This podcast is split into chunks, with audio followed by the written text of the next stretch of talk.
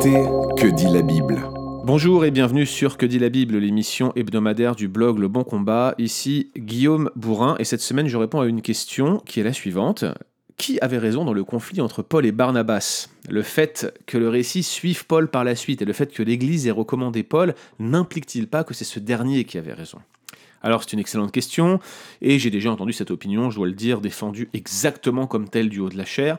J'ai aussi entendu l'inverse, le fait que ce serait Barnabas qui aurait raison parce qu'il voulait restaurer une personne qui était tombée, en l'occurrence Marc, alors que Paul serait beaucoup plus dur et s'y opposerait. Alors je vous propose qu'on commence par lire le texte qui se trouve en acte 15, acte 15 verset 36 à 40, puis ensuite nous discuterons un peu de cette question. Le texte dit la chose suivante, après un certain temps, Paul dit à Barnabas, retournons donc visiter les frères dans chacune des villes où nous avons annoncé la parole du Seigneur. Nous verrons où ils en sont.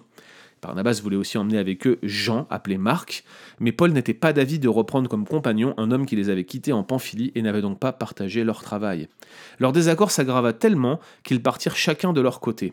Barnabas prit Marc avec lui, et il s'embarqua pour Chypre, tandis que Paul s'adjoignait Silas et s'en allait, remis par les frères, à la grâce du Seigneur.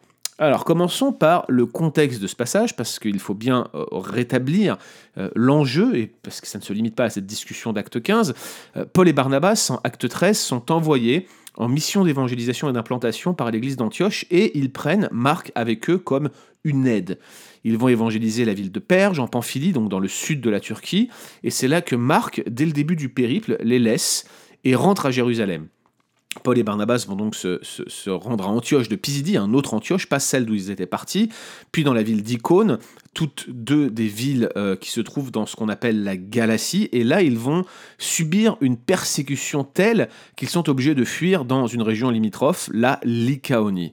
Et dans l'une de ces villes de Lycaonie, l'Istre, Paul va être lapidé, alors je ne sais pas si vous imaginez, hein, c'est euh, laissé pour mort après avoir reçu des pierres sur l'ensemble du corps, et, ses disciples vont l'entourer pensant qu'il était mort, mais il se relève et, et, fait incroyable, il rentre dans la ville, puis ils vont aller dans la ville d'à côté, d'Herbe, avec les disciples, et ils vont reprendre ensemble l'évangélisation. Puis de là, ils rentrent à Antioche et on estime que leur voyage a pu durer jusqu'à trois ans, euh, à peu près de fin 47, début 48 après Jésus-Christ jusqu'à 49-50 euh, après Jésus-Christ, grand maximum. Je joins à ce podcast dans les liens euh, une chronologie qui se trouve sur le site du Bon Combat et qui vous sera probablement utile pour suivre l'ensemble de ce podcast. Bref, donc leur voyage dure trois ans, c'est leur premier voyage missionnaire, et Marc est parti probablement dès les premiers mois. C'est quand même un départ qui est fâcheux.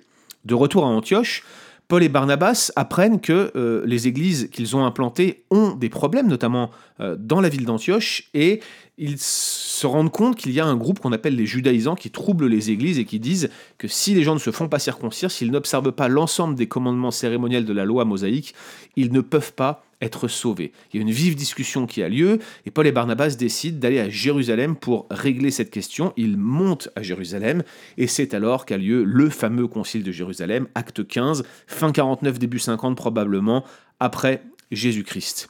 Une fois euh, que la controverse est réglée, vous savez que, que Jacques, que Pierre vont prendre parti pour Paul, vont, le défendre dans cette quête-là, eh bien Paul veut prendre le courrier, la, conclusion du concile, et veut retourner dans cette zone sud de la Turquie, dans cette euh, grande Galatie, dans la Pamphylie, dans la Lycaonie, dans le but de donner les décisions aux églises afin qu'elles soient, je dirais, fermes quant à leur position vis-à-vis des judaïsants, qu'elle dénonce l'activité des judaïsants et qu'elle se tourne vers le christianisme tel qu'il est défini par les apôtres, par la révélation qu'ils ont reçue de Dieu. Et c'est dans ce contexte, dans ce contexte de, cette volonté de retourner dans la Turquie du Sud, que euh, Barnabas souhaite emmener Marc avec eux et que Paul refuse, et cela crée cette séparation que l'on a donc vue dans cette fin de texte d'acte 15. Alors, ce contexte est assez clair, mais quelles sont les motivations respectives de Paul et de Barnabas? Eh bien, tout d'abord, il faut noter que Marc était jeune, qu'il était inexpérimenté au moment où il embarque avec Paul et Barnabas dans leur premier voyage missionnaire. Rien n'est dit quant à la raison qui, pousse initialement les deux hommes à le prendre comme aide, mais nous savons par contre, et ce n'est pas dit dans le livre des Actes, que Barnabas et Marc étaient en fait cousins. Ils étaient chypriotes tous les deux et cousins, on le voit dans Colossiens 4.10. Alors est-ce que c'était là le mobile pour recruter Marc? C'est impossible de le dire avec certitude, mais ça a pu jouer. Alors le désir de, Barnabas d'emmener Marc était sûrement motivé par le désir de lui donner une autre chance, je veux dire après le concile, de, de, lui donner peut-être l'opportunité de faire à nouveau ses preuves, bref, de restaurer la relation et de replacer Marc dans le service.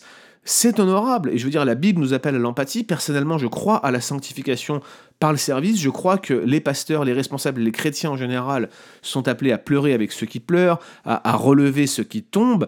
Alors oui, on peut attribuer l'empathie de Barnabas au lien de parenté, mais, mais cette empathie et cette volonté de restaurer l'autre, elle est caractéristique de Barnabas, et Luc lui-même nous en donne déjà certains indices. Est-ce que ce n'est pas par exemple ce Barnabas-là lui-même qui a eu à cœur d'introduire Paul aux apôtres alors qu'ils avaient peur de lui? Vous relirez la fin du chapitre 9 du livre des Actes, vous verrez que les apôtres lorsque Paul était à, Jérusalem, ne voulait pas le rencontrer, mais Barnabas va se charger d'aller le chercher et de l'introduire auprès des apôtres. Donc c'est son caractère d'empathie, c'est pas forcément le fait que c'était son cousin, ça a pu jouer, mais néanmoins on voit que c'était l'attitude générale de Barnabas, qu'il était poussé à cela, qu'il était bienveillant et qu'il croyait à la restauration des personnes. Paul, quant à lui, il s'inquiète essentiellement pour sa mission. il n'est pas disposé à prendre un partenaire qu'il soupçonne de ne pas être fiable. L'abandon de Marc nous est rapporté très courtement, mais, mais il est possible qu'il ait eu des conséquences fâcheuses sur l'équipe missionnaire à l'époque, surtout s'il a abandonné au beau milieu de circonstances adverses. Bref, Paul ne préfère pas prendre de risques, et là encore, on peut parfaitement s'identifier en tant que responsable lorsqu'on voit des personnes qui ne sont pas toujours fiables, qui posent problème, on hésite, on, ne veut pas forcément leur confier des responsabilités, on ne veut pas se charger de quelqu'un qui pourrait éventuellement poser plus de problèmes surtout si la mission est particulièrement à risque. N'oubliez pas que Paul connaissait la région, il savait bien qu'il avait besoin de personnes fiables et fidèles parce qu'il avait été déjà lapidé une fois, persécuté dans plusieurs villes, bref, ce n'était pas une promenade de santé, et on, peut comprendre qu'il n'ait pas voulu emmener quelqu'un qu'il soupçonnait de ne pas être fiable. Alors une fois que ces choses sont dites, qu'on a établi le contexte, discuté des motivations de Paul et de Barnabas, on peut se poser la question, est-ce que réellement euh, la question de départ, à savoir est-ce qu'il y a quelqu'un qui aurait raison ou qui aurait tort, euh, est-ce que cette question est pertinente Est-ce qu'on peut y répondre? Eh bien, je ne le pense pas. Et voici pourquoi. Déjà, parlons du texte. Dire que le texte inspiré donne raison à Paul parce que l'Église le recommande, lui, et que le récit le suive par la suite, eh bien, ce n'est pas un argument probant.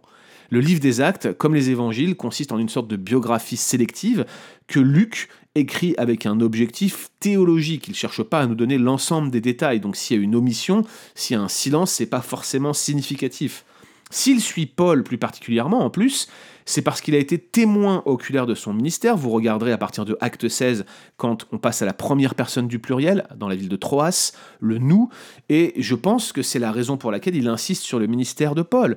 Les précisions qu'il donne ne signifient pas forcément que Paul a été favorisé par l'Église au détriment de Barnabas. D'ailleurs, si le silence du texte ne signifie pas euh, que l'Église n'a pas prié pour Barnabas, il faut le souligner, c'est possible que l'Église ait prié, euh, il est aussi possible que Barnabas ne soit pas parti en mission pour Chypre. Parce que Barnabas, figurez-vous, était chypriote, de même que Marc, on sait qu'il était d'origine de cette ville, relisez Acte 4, 36, et donc il s'agit peut-être d'un voyage privé, peut-être d'un déménagement euh, dans leur pays d'origine, on n'en sait rien. Donc en bref, nous ne savons pas si l'Église ne l'a pas envoyé ou n'a pas prié pour lui, ce n'est pas indiqué, et le silence ne veut pas dire qu'ils ne l'ont pas fait, et même s'ils ne l'avaient pas fait, il peut y avoir une multitude de raisons légitimes, autres que la désapprobation pour expliquer ce fait, l'argument n'est tout simplement pas probant. Alors d'un côté, on peut comprendre Barnabas, qui veut remettre dans les rails du service un jeune dont il est proche et qui, s'était découragé face aux épreuves. Quel pasteur penserait différemment? On est content quand on arrive à remettre le pied à l'étrier de quelqu'un. Mais de l'autre, on peut comprendre aussi que Paul ne veut pas reprendre quelqu'un qui les a littéralement plantés, sans doute sans animosité aucune de la part de Paul, mais, mais plutôt parce qu'il craint que le même scénario se reproduise. Et je peux parfaitement m'identifier à ça en tant que manager dans ma vie passée, en tant que pasteur aujourd'hui. Je suis obligé de constater qu'il existe dans les églises des personnes qui ne sont pas fiable. Et malgré mon envie de voir les gens s'investir dans la communauté, confier des responsabilités à certains pourrait avoir des conséquences désastreuses pour l'Église. Et, je pense que bien souvent, les pasteurs sont tiraillés, dans des cas comme celui de Marc, euh, entre adopter l'attitude de Barnabas ou celle de Paul. Quand et comment refaire confiance euh, Quel devrait être le processus pour confier à nouveau des responsabilités Quel timing Ces questions sont à la fois très subjectives et ne peuvent se régler que sur une base de cas par cas. Donc à mon avis, il est inutile de savoir qui avait raison dans ce conflit. Déjà, est-ce que quelqu'un avait raison, c'est douteux, mais en plus de cela, nous n'étions pas présents et les données que nous donne le texte ne nous permettent pas de statuer sur cette question qui, au final, reste pastorale. Dernier point, est-ce qu'on peut réellement parler de division entre les deux hommes? Je pose la question parce que dans un podcast récent de mon ami Florent Varac, un pasteur vous répond sur toutpoursagloire.com, l'auditeur qui pose la question parle d'une division, un terme fort entre Paul et Barnabas. Et je pense que le terme est sans doute trop fort. Il s'agit en fait d'un paroxysmos, un, un, vif désaccord, qui peut parfois se traduire, c'est vrai, par de l'irritation, mais ce n'est pas forcément le cas ici. Alors oui, ça a pris des proportions qui sont assez tristes, puisque Paul et Barnabas n'ont pas pris la route ensemble, apparemment, lors du voyage missionnaire suivant, ni dans le troisième voyage missionnaire non plus, mais il ne faudrait pas non plus s'imaginer que les deux hommes n'ont pas gardé contact, ni n'ont plus jamais travaillé ensemble. Ça serait faux de penser comme ça. Il semble par exemple que Barnabas ait œuvré particulièrement avec Paul à Corinthe. Regardez dans 1 Corinthiens 9, 16, donc en plein pendant le deuxième voyage missionnaire.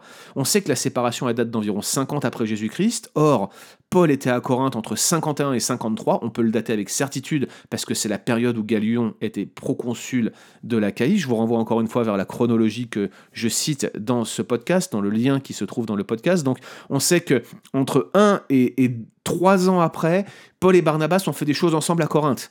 Qu'est-ce qu'ils ont fait exactement? Quelle était la nature de leur collaboration? On n'en sait rien. Est-ce que c'était ponctuel? Est-ce que ça s'est poursuivi dans le temps? On n'en sait rien. Mais c'est faux de penser qu'ils ont été divisés au point de ne pas se parler pendant des années. Ce serait une erreur de penser comme ça. Barnabas était connu des Corinthiens, il était venu sur place. De même, plusieurs années après, sans doute entre 61 et 63 après Jésus-Christ, on retrouve Marc aux côtés de Paul alors que celui-ci est en prison probablement à Rome. Regardez Colossiens 4.10.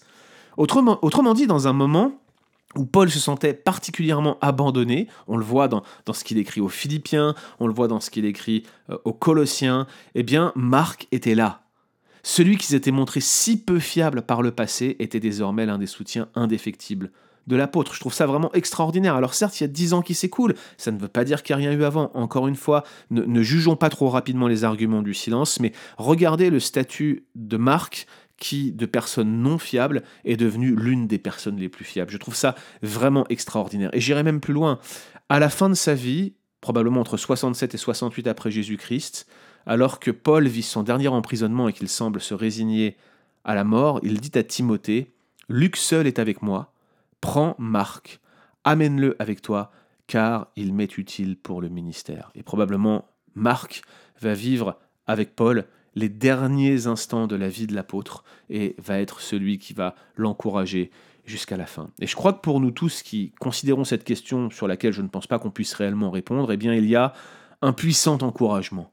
Paul et Barnabas n'ont pas tardé à se réconcilier, Marc est revenu dans le ministère, il est devenu une personne parmi les plus fiables, même dans les pires circonstances, utile au ministère de Paul. Il y a une chance pour vous, il y a une chance pour moi, parce que Dieu est de toute façon un Dieu qui restaure, quelles que soient les conditions dans lesquelles il le fait. Retrouvez d'autres épisodes sur www.leboncombat.fr.